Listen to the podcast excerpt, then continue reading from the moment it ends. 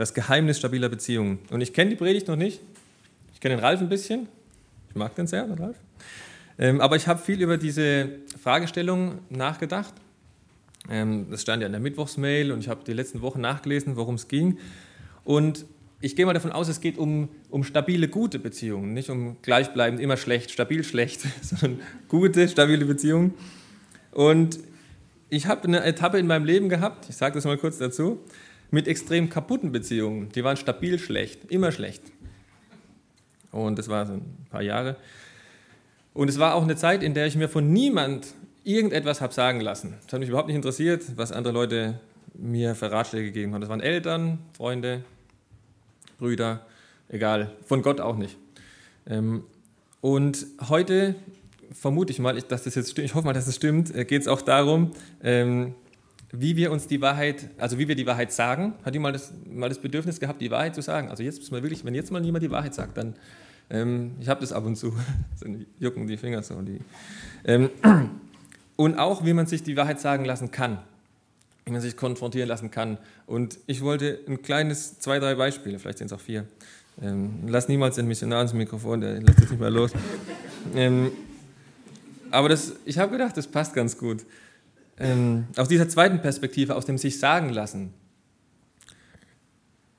Als Kind war ich eigentlich immer ganz lieb.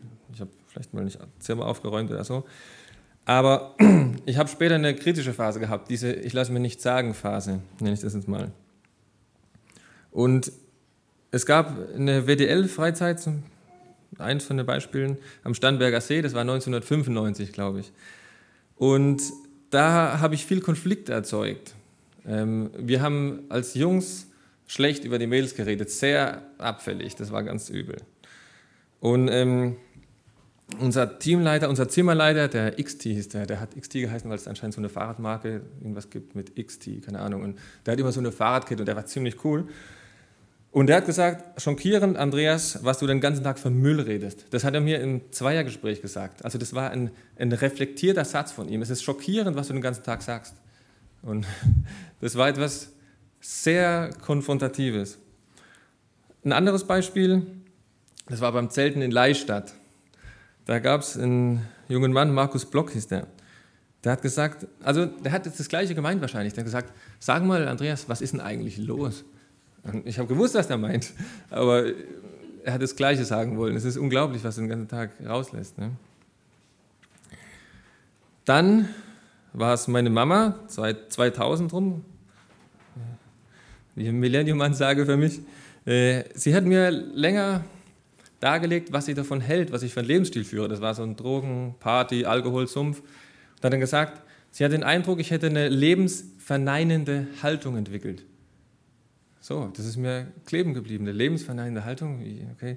Aber ich habe das alles abgelehnt. Das hat zwar in mir gearbeitet, ich habe das abgelehnt. Dann ist irgendwas passiert, was man klassischerweise als die Bekehrung bezeichnet. Und dann gab es einen jungen Mann, der hieß Freddy. Freddy, das war ungefähr 2005.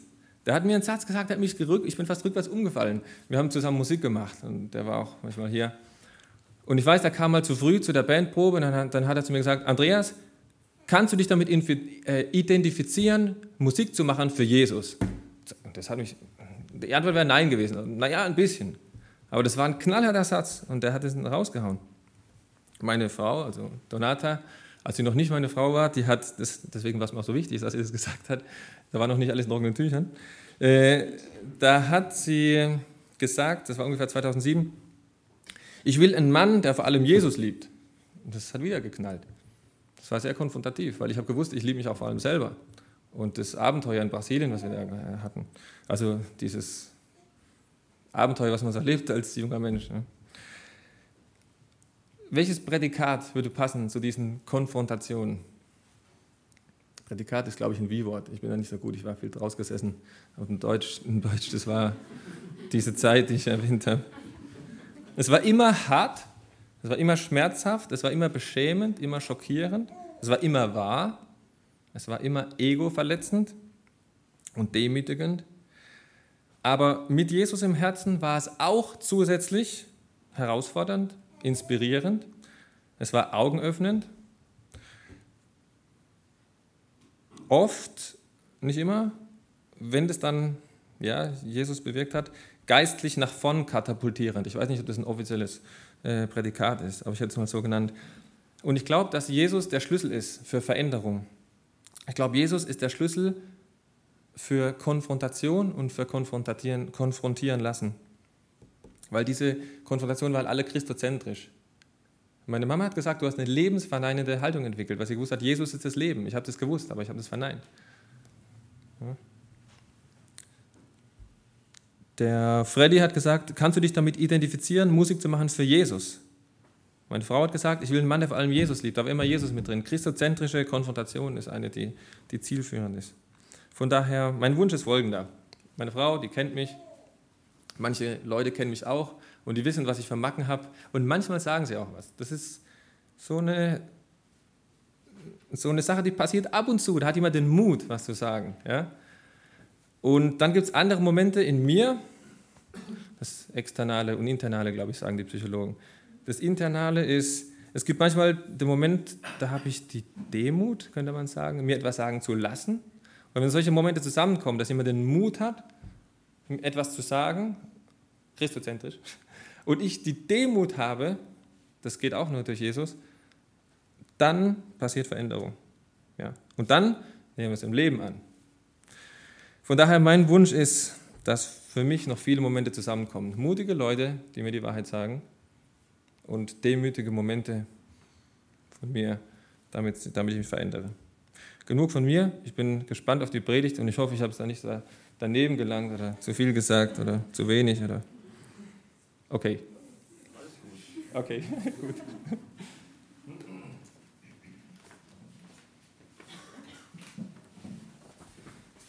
So, danke für die Predigt. Wir können jetzt wieder das Musikteam ähm, nach vorne bitten.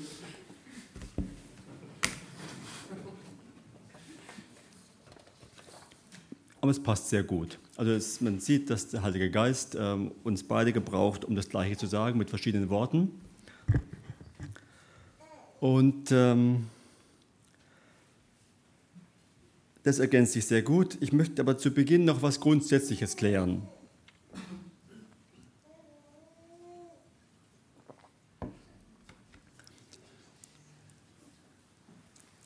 Gnade und Vergebung hängt da sehr eng zusammen miteinander und ähm, ich habe den Eindruck, dass es manchmal wir so ein bisschen vermischen miteinander, nicht genau wissen, was, was meint er jetzt eigentlich, wenn er von dem Thema Vergebung spricht, ähm, weil ich glaube, es gibt zwei verschiedene ähm, Richtungen.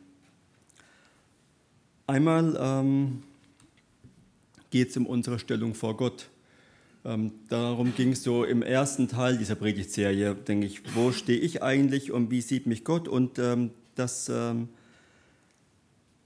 ähm ich meine Schuld erkenne eines Tages und dann braucht es Jesus, ähm, der für meine Schuld bezahlt hat. Ich nehme das an und werde dadurch zu einem Kind Gottes. Ähm, dadurch ändert sich meine Identität. Ich bin Kind Gottes, ich bin Prinz, Prinz Ralf, als Königskind und habe einen ganz anderen Status. Und wenn wir jetzt über die tägliche Vergebung sprechen, dann geht es eigentlich um was anderes. Ähm, wenn wir im Vater unser beten, ähm, vergib uns unsere Schuld, wie auch wir vergeben unseren Schuldigern, dann geht es nicht um meine Identität. Dann geht es um die Sünde, die vielleicht gerade da ist, und dann geht es um meine Beziehung die ich zu Jesus habe. Ich möchte euch mal ein Beispiel geben. Ich habe ähm, das gehört in der Predigt von Hans-Peter Reuer vor langer Zeit ähm, und ich erzähle euch mal das, also rein hypothetisch natürlich.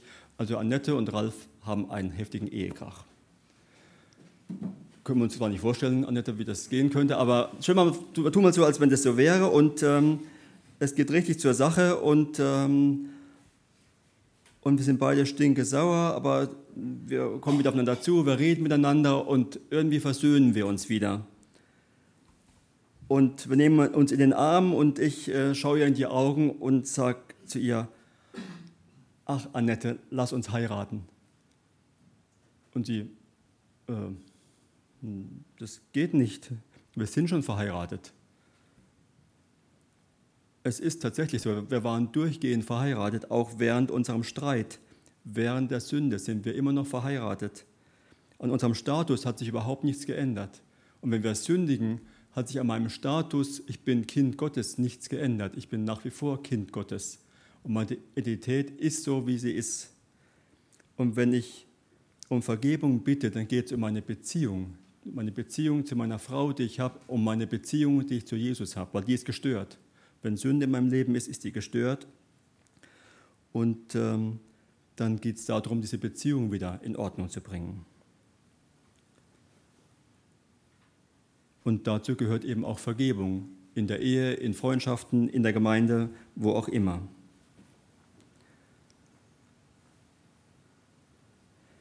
Nun ist es so, dass Jesus ja weiß, dass in Beziehungen, die wir leben, es nicht immer konfliktfrei zugeht.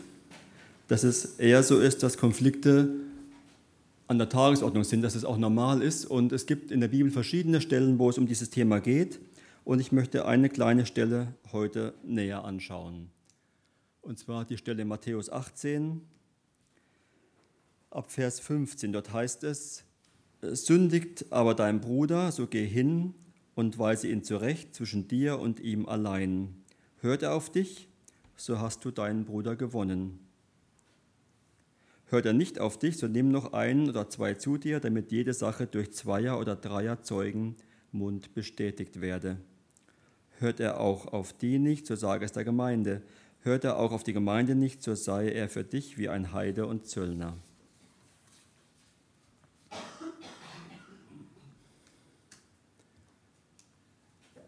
Schau mal auf diesen ersten Satz, der jetzt hier steht. Ähm, und schau mal genau hin, was, was da jetzt ähm, steht. Hier steht zum Beispiel, was mir auffällt, geh hin. Es heißt, sündigt aber dein Bruder, so geh hin und weise ihn zurecht. Es steht nicht da, warte, bis der andere auf dich zukommt. Das wäre das Normale. Wir sind verletzt worden und unser Stolz verbietet uns, dass wir jetzt auf den anderen zugehen. Wir warten getrost, bis der andere auf uns zukommt, auf mich zukommt. Das steht aber hier nicht. Hier steht, Du sollst den ersten Schritt machen. Du sollst auf den anderen zugehen. Geh hin.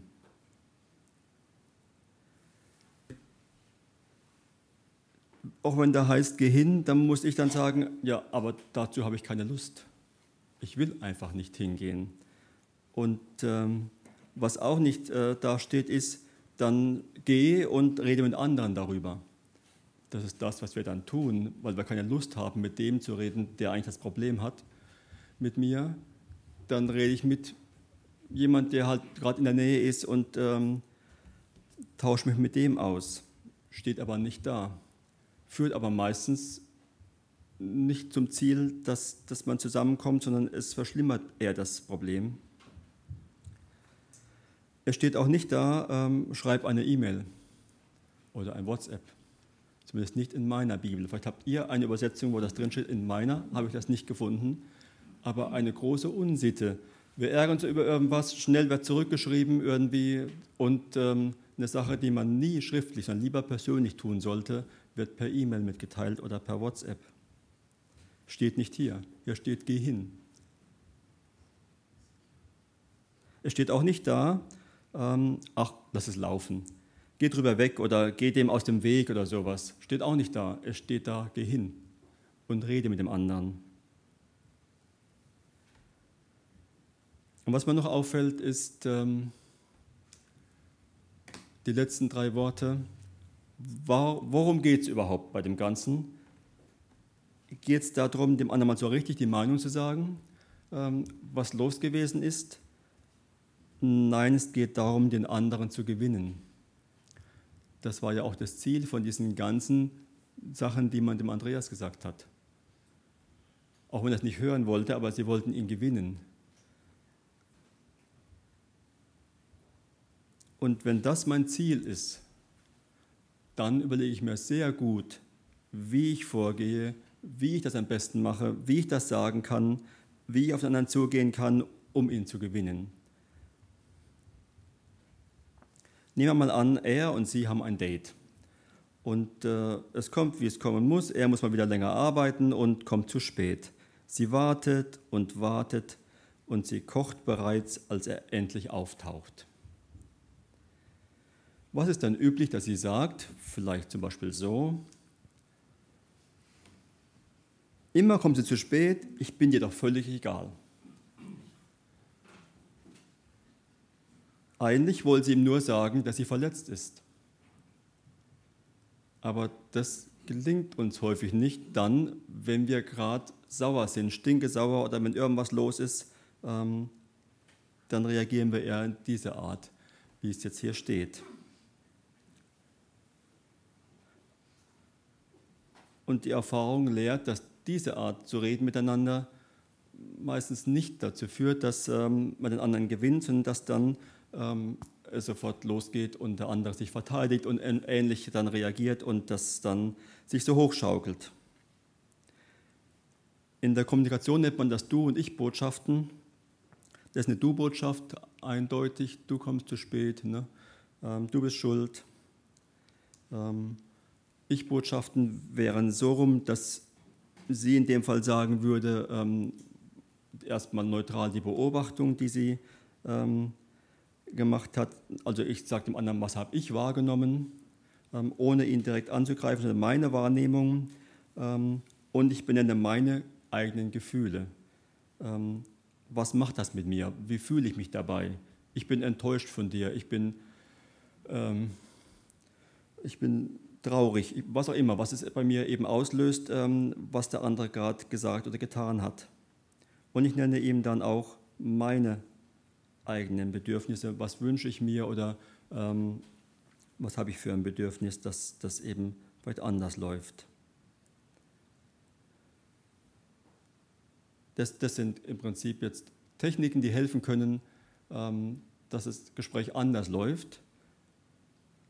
Und es ähm, hört sich viel leichter an, als es wirklich ist. Ja, ja, hat man schon gehört, Ich-Botschaften soll man senden und so. Ja, ja, ja, alles gut, mach das mal.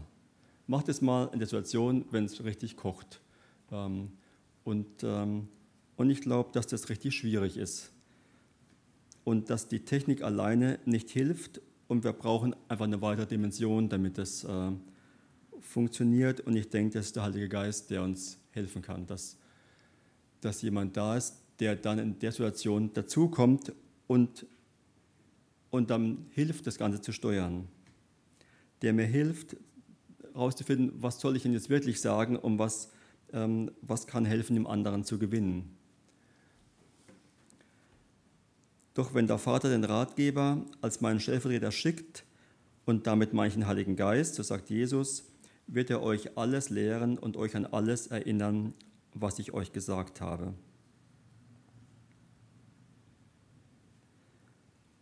Und das ist unser Hauptpfund, was wir dabei haben, wenn es drauf und dran geht, dass wir uns dann, auch wenn es nur ein kleines Stoßgebet ist, hinsetzen können oder vor, diesem, vor dieser Begegnung und ganz bewusst den Heiligen Geist einladen und sagen, bitte übernimm du die Regie, sag du mir, was ich jetzt sagen soll, führe du meine Gedanken, dass ich meine Gedanken nicht jetzt rauslasse, sondern eben deine Gedanken. Und ich kann auch darum bitten, dass er mir Liebe schenkt für den anderen. Vielleicht sogar übernatürliche Liebe, die ich vielleicht so im Moment gar nicht empfinden würde.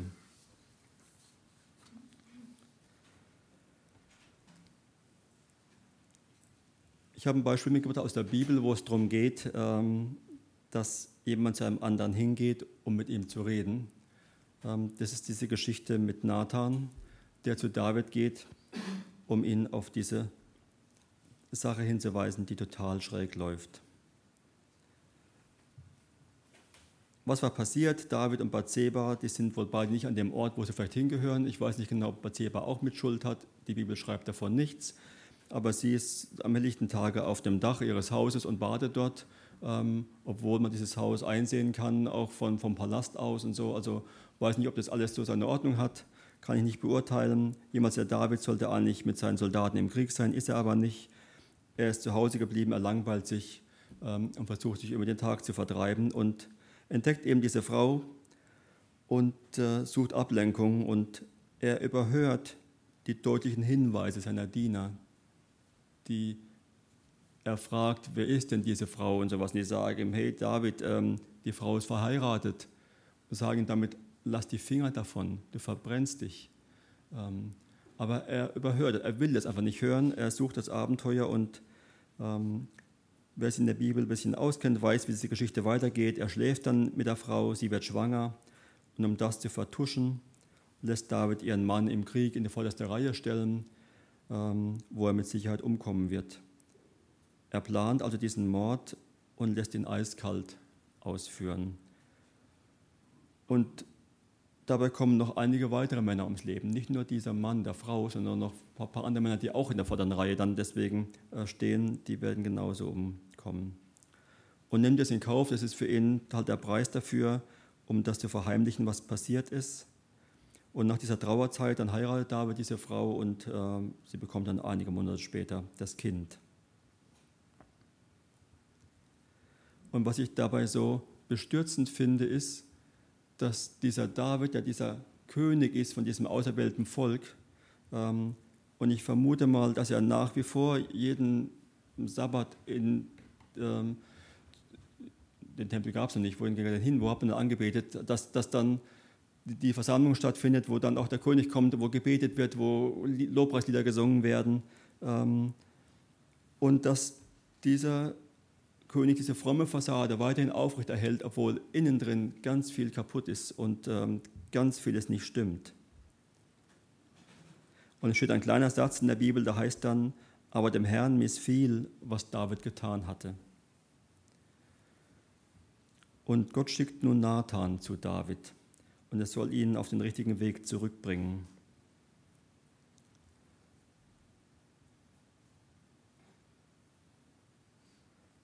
Ja, der David hat sich wirklich verfranst auf seinem Weg und ähm, wir wissen auch nicht, ob er jetzt bei seinen Regierungsgeschäften noch nach Gott gefragt hat überhaupt, ob er einfach gottlos gelebt hat in dieser Zeit. Denn bis er Nathan kam, war das Kind schon auf der Welt. Also es waren mindestens neun Monate, die vergangen waren seit diesem Vorfall.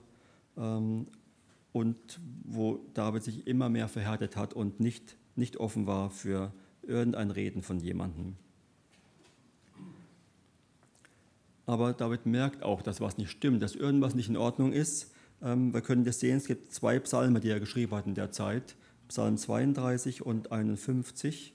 Ähm, wo wir ein bisschen was über sein Seelenleben erfahren. Im Psalm 32 zum Beispiel sagt er, als ich mich weigerte, meine Schuld zu bekennen, war ich schwach und elend, dass ich den ganzen Tag nur noch stöhnte und jammerte. Tag und Nacht bedrückte mich dein Zorn, meine Kraft vertrocknete wie Wasser in der Sommerhitze. Doch endlich gestand ich dir meine Sünde und gab es auf, sie zu verbergen. Ich will dem Herrn meine Auflehnung bekennen, und du hast mir vergeben und meine Schuld weggenommen. Gott spricht zu Nathan, geh hin, geh zu diesem König David, um ihn zurückzugewinnen. Darum geht es, um nichts anderes. Der Name Nathan bedeutet, er hat gegeben, also Gott hat gegeben. Nathan gibt das weiter, was Gott ihm gegeben hat. Das musste allerdings auch erst ein Nathan lernen, dass es darauf ankommt, was Gott denkt und nicht, was seine eigenen Gedanken sind. Lange vor der Zeit, als diese Sache mit Bathseba geschehen ist, ereignet sich Folgendes. David wohnt bereits in seinem tollen Palast und es ist Frieden im Land. Und ähm, David hat die Idee, er möchte Gott einen Tempel bauen. Er lässt den Propheten Nathan rufen und teilt ihm seine Idee mit. Und Nathan antwortet, hey David, super Idee, fang an und verwirkliche, was du vorhast, denn der Herr ist mit dir.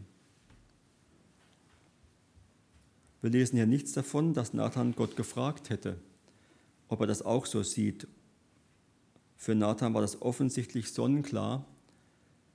Gegen so eine gute und fromme Idee kann Gott ja mit Sicherheit nichts einzuwenden haben. Und Nathan geht zufrieden nach Hause, er hat einen guten Rat erteilt, er legt sich schlafen und noch in derselben Nacht redet Gott mit Nathan und sagt, hallo,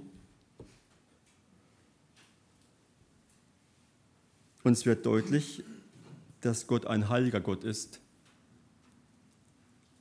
und dass der Tempel als seine künftige Wohnstätte auch ein heiliges Bauwerk sein würde. Und wir lernen Gott hier von einer ganz anderen Seite kennen. Gott sagt nämlich, ich möchte nicht, dass mir jemand diesen Tempel baut, der so viele Kriege geführt hat und an dessen Händen so viel Blut klebt. Und ich verbiete diesem Mann, mir einen Tempel zu bauen. Und sein Nachfolger soll das tun. Aber dieser Mann nicht. Und geh hin und sag ihm das. Peinlich für den Nathan, oder? So als Prophet vom Beruf.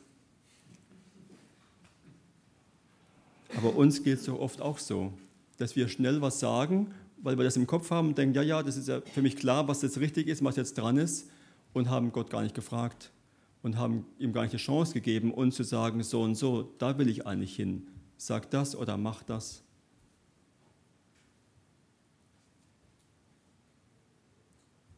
Und er geht dann hin, tatsächlich der Nathan, und sagt es dem David und er hört auch darauf und lässt es sein mit dem Tempel. Und Jahre später passiert dann das mit der Bathseba und daraus schließe ich, dass sie schon eine Beziehung hatten miteinander, die beiden, der Nathan und der David. Die kannten sich und haben sich auch geschätzt. Und ähm, der Nathan musste sich sehr gut überlegen, wie er David auf diese Sünde hinweisen konnte, ohne wieder abgewiesen zu werden, vielleicht wie die anderen, oder sogar sich selbst in Gefahr zu bringen. Bisher hat er auf niemand gehört, war einfach stur seinen Weg weitergegangen und er ging dabei über Leichen.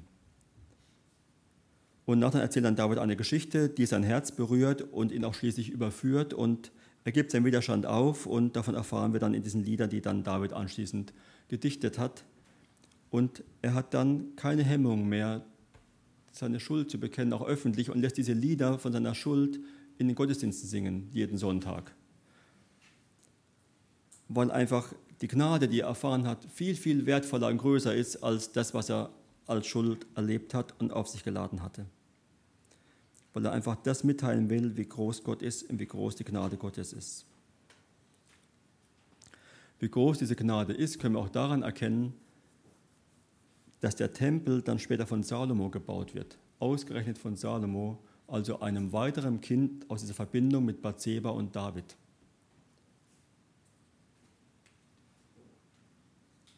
Was fällt mir an dieser Geschichte auf?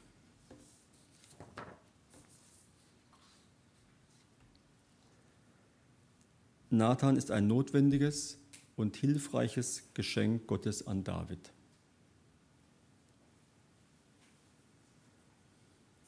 Die beiden hatten bereits eine gute Beziehung, habe ich schon gesagt.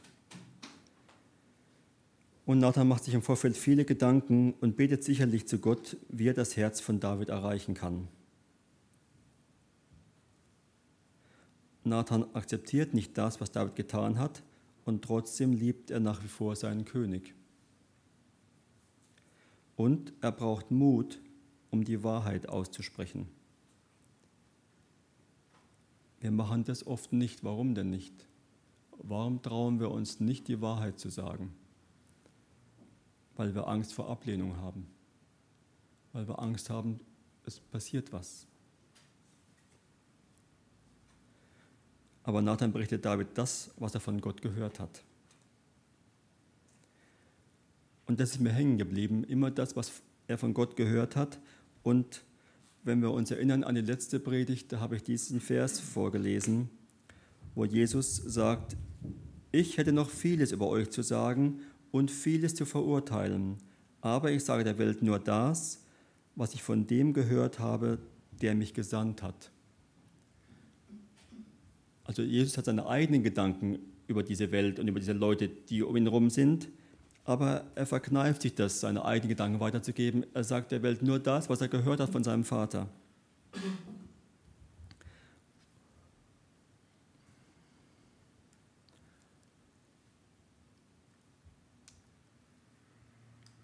Und er sagt die Wahrheit, steht hier hinten noch. Denn darum geht es letzten Endes. Und es gehört Mut dazu, die Wahrheit zu sagen.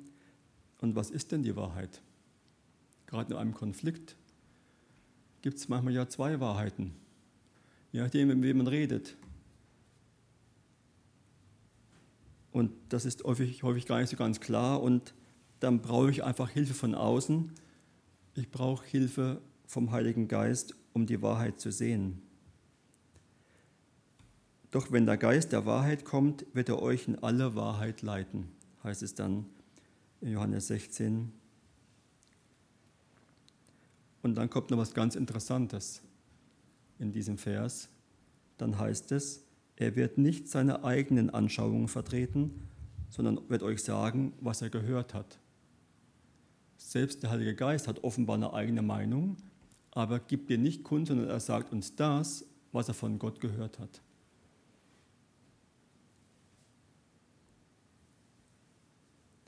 Und wenn es jetzt so ist, dass Jesus, der Heilige Geist und Nathan das sagen, was sie von Gott gehört haben, dann sollten wir das auch tun und nicht das sagen, was, was wir gerade denken, was uns durch den Kopf schießt. Vor allem dann, wenn wir gerade bei dem anderen so richtig die Meinung sagen wollen.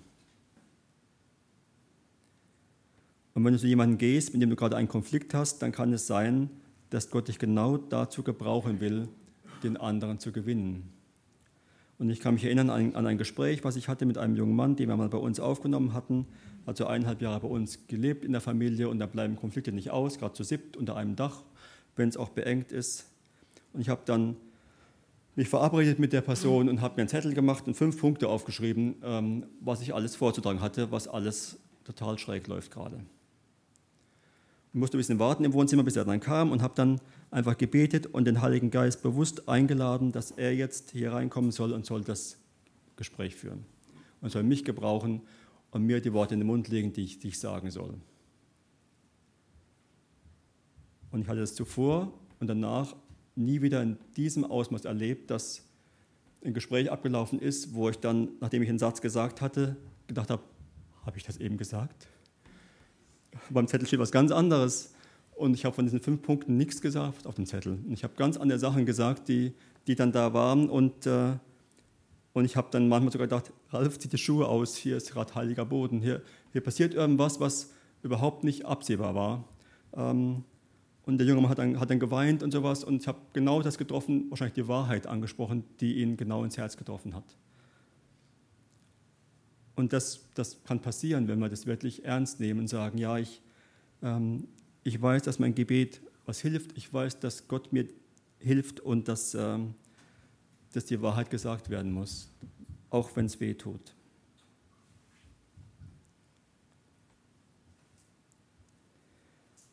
Aber wie ist es denn umgekehrt, wenn jemand zu mir kommt und mich auf etwas hinweist und sagt, das und das ähm, ist nicht in Ordnung, was du gerade machst?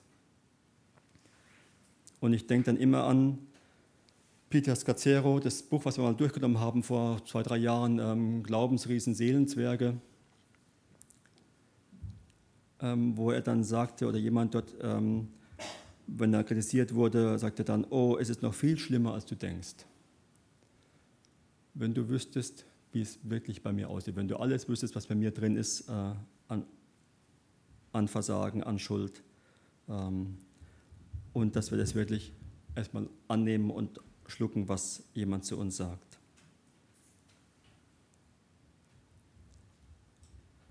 Wenn also jemand zu dir kommt, weil du etwas verbockt hast, wenn dir jemand etwas Unangenehmes sagt und du dich dagegen sträubst, dann, dann bedenke, dass es ja sein könnte, dass Gott den anderen, den er gerade zu dir schickt, als ein notwendiges und hilfreiches Geschenk zu dir schickt, um dich zurückzugewinnen.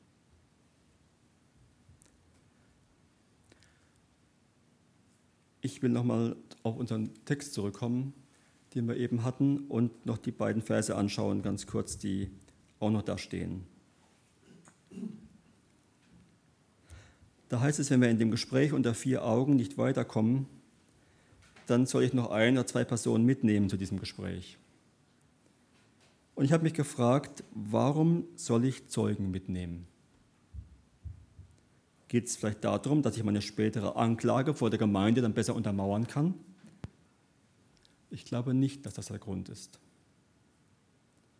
Hier heißt es, Zeugen sollen meine Sicht bestätigen. Oh, das können sie nicht. dann habe ich wohl auch Anteil an der Sache. Vielleicht bin sogar ich das Problem. Und es braucht neutrale Personen, die nicht betroffen sind, die mir das spiegeln können. Vielleicht muss ich sogar um Vergebung bitten, anstelle Vergebung zu, ähm, zu gewähren.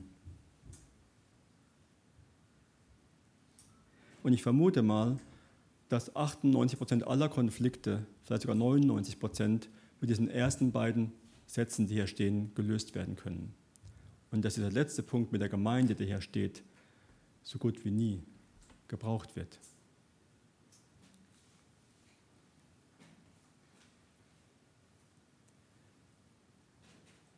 Denn wenn das alles nicht funktioniert, dann sollen wir es ja der Gemeinde vortragen. Und, ähm, und ich habe mich gefragt, ähm, wie reagiert denn die Gemeinde auf sowas, wenn jetzt die Sünde oder Schuld von jemandem vorgetragen wird? Und dabei ist mir eine Geschichte eingefallen, also, oder eine, ein Bericht quasi aus diesem Buch, das war ja der, meine Inspiration für diese Predigtserie Grace, was im Büchertisch hier lag. Und ähm, da geht es um einen Pastor, der heißt Jean Laroux und der hatte einen Job in einer Organisation namens Love in Action, also Leben in Aktion, übernommen und die sich um Menschen kümmert, die sexsüchtig sind. Und er erzählt hier von einem Gruppentreffen. Ich lese euch das mal kurz vor. Also der Jean hatte noch nie an so einem Treffen teilgenommen und wusste nicht, was ihn erwartete. Etliche Männer saßen zusammen in der Runde. Einer begann, seine Geschichte zu erzählen, wie er abends nach Hause gefahren und an einem Nachtclub vorbeigekommen war. Ich wollte das wirklich nicht mehr, sagte er. In diesem Moment hoben ein paar andere die Hand. Jean wusste nicht, was das zu bedeuten hatte. Er dachte, wollen die alle eine solche Geschichte unterbrechen, nur um eine Frage zu stellen? Der Mann fuhr fort. Ich wollte es nicht, aber ich fuhr auf dem Parkplatz und ging rein. Und wieder hoben sich einige Hände. Der Erzähler setzte seinen Bericht fort. Ich habe den ganzen Abend dort verbracht. Und es folgten noch ein paar Einzelheiten.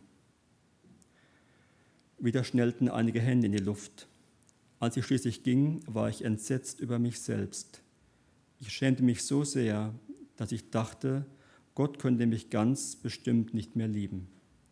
An diesem Punkt hoben fast alle anderen in der Gruppe die Hand, außer Jean. Der fragte sich immer noch, was die wohl alle für Fragen hatten und vor allem, warum sie sie nicht stellten. Nach dem Treffen nahm sich der Leiter noch ein wenig Zeit, um mit Jean zu sprechen. Sie sehen etwas verwirrt aus, sagte er. Jean nickte. Ja, das bin ich auch. Warum gab es so viele Fragen und warum hat niemand versucht, sie zu beantworten? Ach nein, erwiderte der Leiter. Das verstehen Sie falsch. Bei Love in Action haben wir eine Grundregel. Du bist nie der Einzige, der mit irgendetwas kämpft. Und wenn jemand etwas von sich erzählt und ein anderer dieselbe Erfahrung gemacht hat, dann hebt er die Hand. Interessant, oder? Und ich wünsche mir, dass es auch in unseren Gemeinden so ist, dass niemand die Gnade Gottes verpasst, dass wir die Hand heben, anstatt mit dem Finger auf andere zu zeigen.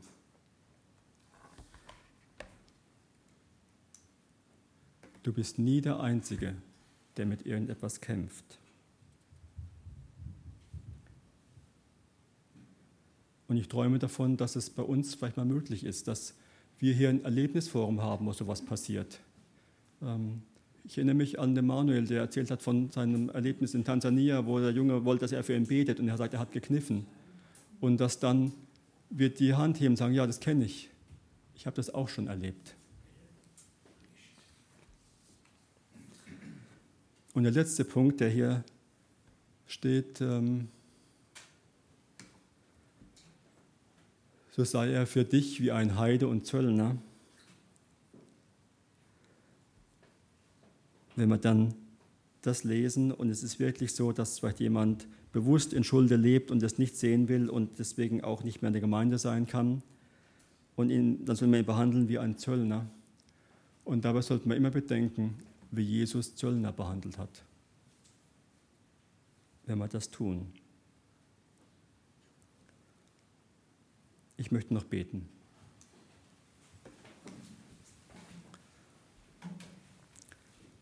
Ja, lieber Vater, ich bitte dich, dass du uns hilfst in unseren Beziehungen. Denn Konflikte bleiben nicht aus, sie sind fast an der Tagesordnung, immer passiert irgendwas und manchmal gehen wir drüber hinweg oder schlucken es einfach runter, was auch nicht gut ist. Wir wünschen uns gute Beziehungen, die funktionieren und die tragfähig sind. Und ich bitte dich, dass du uns die Gnade schenkst, dass es dazu kommt und dass wir langfristige und gute Beziehungen haben. Und ich bitte dich auch um den Mut, den wir brauchen, um heikle Themen anzusprechen. Den Mut, um die Wahrheit zu sagen. Und ich bitte dich, dass du uns durch den Heiligen Geist zeigst, was die Wahrheit ist. Dass wir nicht unsere eigene Wahrheit nur benennen, sondern eben auf das hören, was du uns sagst. Und ich bitte dich, dass du uns einen Nathan zur Seite stellst, einen Freund oder eine Freundin an die Seite gibst, die, die mir die Wahrheit sagen darf. Und zeig mir, für wen ich ein Nathan sein könnte. Ja, als ein notwendiges und hilfreiches Geschenk von dir. Amen.